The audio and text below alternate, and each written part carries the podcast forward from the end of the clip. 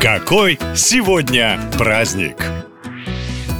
2 августа отмечают вкусный праздник День эскимо на палочке. Мороженое едят во всем мире, но только в России эскимо стало символом счастливого детства. Во времена империи такое лакомство могла позволить себе только элита, да и сам холодный десерт в том виде, в котором мы его знаем, появился намного позже. Эра эскимо началась уже в Советском Союзе в 1936 году. Нарком продовольствия Анастас Микоян отправился в США. Именно там впервые появилось эскимо. Но американцы американцы рецепт не изобретали, а только одолжили. Создатель эскимо Кристиан Нельсон. Он придумал окунуть молочное мороженое в шоколадную глазурь, а потом стал продавать его со встроенной деревянной деталью. В США рецепт оценили и начали массовое производство. Американцы окрестили новый десерт эскимо пай, то есть эскимосский пирог. Микоян хотел привести в союз лучшие идеи и технологии и решил, мороженое нужно сделать массовым продуктом, выпуская его по доступным ценам. Уже через год с конвейера сошла первая партия советского эскимо по ГОСТу. Потом было придумано еще много видов. Лакомка, фруктово-ягодные, каштан и самое дорогое – 48 копеек. Другие виды стоили намного дешевле и по 7, и по 9 копеек. Эскимо можно было купить за 22, а мороженое с кремовой розочкой за 28 копеек. Эпоха советского эскимо продлилась до 90-х и потом в один момент закончилась. Производство свернули, а в страну хлынуло на наполненное химией заграничное лакомство. Ну что, вам уже захотелось остудиться?